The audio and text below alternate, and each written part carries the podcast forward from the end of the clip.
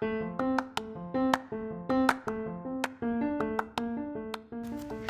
んにちは、さとみんです。今日は視点が上がるとはというお話をします。この視点が上がってくると、まあ、この視点が上がるっていうのはこの人生経験とかねあのいろんな出来事を経てこう経験値が上がってきてこう自分の見えるこう視野が広がっていく視界が広がっていくそういうことだと思うんですけれどもこれってねすごくいろんなところに影響が出てきます。まああのもうちょっと具体的に言っていくと例えば、まあ、過去にあの自分が取ってきた行動考え方まああの具体的に言うとなんかいつの時のこんな出来事があったとかっていう、まあ、自分の人生振り返った時の大きな出来事の時っていうのはまあその時はもう必死だったけどやっぱりあがいてあがいていたとかもがいていたとかそういった経験って必ずあると思うんですよね。まあ、かの失意のどん底にあったりとかその時一生懸命考えていたけどもぐるぐるぐるぐる思考が回っていたとか、まあ、あの今の自分だったらあーなんかもっと先にするべき行動があったよなとかあのなんていうんですかね。あのその時の自分には見えなかった分からなかったことが今の自分ならもっと違う方法もっと違うか考え方つまりは視点が上がっているから見渡せる世界が、まあ、見渡す見渡すこの見える範囲っていうものが広がってるから全然違う意見が出てくるあの全然違うアドバイスができるのになというふうなそういう経験ってあると思うんですね。であのそれっていうのは、まあ、あのセルフコーチングを学んでいくとより顕著に何て言うかこうやっぱ自分の人間としてのこのまあ、理性の使い方であったりとか例えば、まあ、ちょっとスピリチュアルな感じがするかもしれませんが潜在意識と健在意識の使い方とかこのそれがもたらす作用とか、まあ、いろんなね、あのー、ことをこう自分の人生にうまく生かしていけるようになるんですね。そういうふうにこう自分がセルフコーチングを学んでがっつり学びながらそして自分の日々の日常生活に取り入れていくそのこの実践の繰り返しがだんだんこうもう自分の身にな身についていって自然に気がついたら視点というものがうんと上がってるっていうことを実感するんですね。であの本当になんかこう出来事そのものにもう翻弄されるっていうようなことは本当になくなったなって自分で思うんですよ。なぜかというとうんそうですねやっぱりそれを俯瞰して見れるようになった。まあ、あのいつもいつも100%では当然ないですけど感情もあるしね。あの気分のこうアップダウンっていうのも当たり前に人間としてありますけどまたなんかこう自分をちゃんとこうあの取り戻せるというのがあのもう常時自分のそのなんていうかデフォルトになってきてるというふうに感じます。でこの人とコミュニケーションをしていてもこのまあお互いに話している相手と共通の話題で話している時に自分が見ている世界自分がその話題についてこう考えている世界について話した時に相手がもっと大きい世界を見ているなと感じたらこれってもうあのなんていうか自動的に相手に対して一目置くという感情感覚が生まれるんですね。それっていうのが、まあ、その人への信頼感であったりとかその人への尊敬の気持ちであったりとか、まあ、一目置くうわこの人の見てるとこすごいなみたいな風にこう感じれるんですよね。で私はあの自分がそういう風に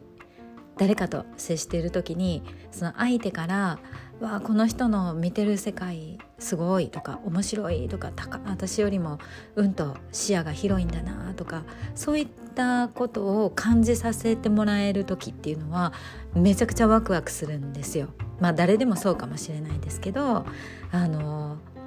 いやもっと聞きもっと聞かせてほしいみたいなそういう気持ちになるしそしてその視点その視界視野っていうものに、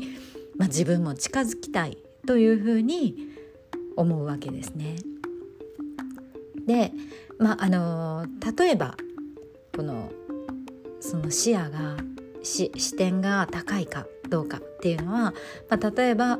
個人の幸せを考えている。まずは自分のことを考えている。ベクトルは自分の方へ向いている。という人と自分も仲間も幸せになる。というふうに考えている人。っていうのはその話を聞いた時にあこの人はもう一個上のレベルで物事を見てるんだなとか考えてるんだなとか。そういうことですよね。で例えば自分がこの自分の周りの、まあ、日本の中の話だけをこう考えている時に相手が、えーと、世界全体の話みたいな視野で物事を話こうその人の話に触れた時にですねやっぱりあなんかこの人私と全然違うところでものを考えてるんだなみたいな。そういう自分の中にこう脳みそをシャッフルするようなあの感覚っていうのが感じられると思うんですね。まああのこれっていうのはやっぱり視点のを上げていくっていうのは人生経験とともにだんだんこう上がっていくっていうこの自然に右右肩に上がっていくみたいなことも、まあ、あると思うんですけれどももっとうんと自分の人生をこう意図的に意識してあの上げていこう自分の視点を上げていこうと考えた時にはこれは、えー、指数関数的にアップしていくことも全然できるんですね。で自分よりも視点の高い人と接する時間を増やしてその人の、まあ、何気ないところにも現れてくる物事の考え方とかどういったところにまあその人の考え方ですね。どういったところを大事にしてるのかとかどういったところに着目してるのかとかいろんなこの言葉だけではなく態度とか、えー、こうその人存在の在り方とかそういったところを観察してあのモデリングしていくっていうことですね。それによって自分の視点というのも、まあ、どんどん上げていくことはできますしそして自分が視点が上がるとその相手のお話を例えば相談とかまあ例えばそうですね何かコーチングって言わないまでも普通に単純にお友達の話を聞いたりとか何かあの相談事をされたりとかっていう時にもそのその人は今その悩みなりこう考えにまあ捕まっているっていう時にそれ以上の高い視点からものを見るということってなかなかできないですよね。けれどもあのこちらがもう少し高い視点を持っていればその相手の状態に対して状況に対してあこう一つ高いところからのアドバイスが的確なアドバイスというか、まあ、サジェスションができるということにもなりますよね。こうやってね、まあ、コーチングとかのセッションとかオンラインでお話相手のお話を伺ったりしててもあのそういうことってすごく起こるんですよね。で相手にとってはこうあ自分には見えてなかったとか自分には盲点だったとか、まあ、そういったそういう考えはしたことがなかったとかそういう気づきをもたらすことができるとやっぱり喜んでもらえますしそして相手があじゃあそうやってそういう考え方でそういうふうにいけばあ自分もそういうふうになっていけるんだみたいなその相手の人がセルフイメージが上がっていったりそして自分にはできるっていうこの自信を自信の種を植えることができたりそんな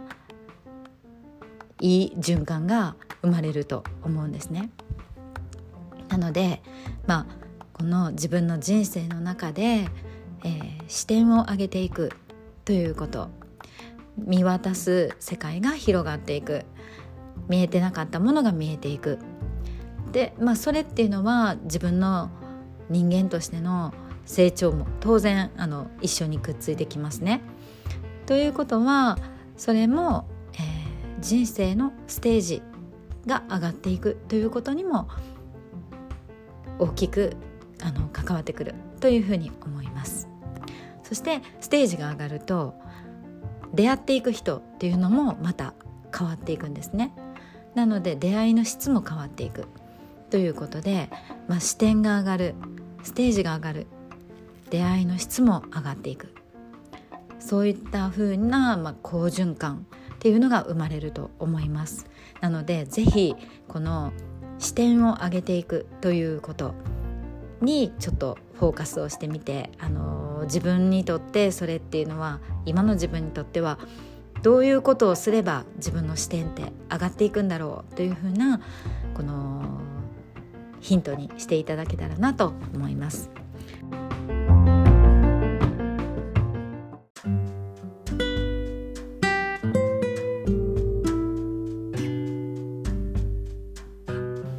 最後まで聞いていただいてありがとうございます。今回の内容がピンときた方は是非チャンネルのフォローをお願いします。またご質問などあればぜひこのエピソードの詳細欄から私の LINE 公式に登録いただいてメッセージを送ってください。また3分ほどで読める私のプロフィールもリンクが貼ってますのでそちらもチェックしてみてくださいね。私自身がインターネットで人生を大きく変えることができたのであなたにとってもこの出会いがいいきっかけとなればとっても嬉しいです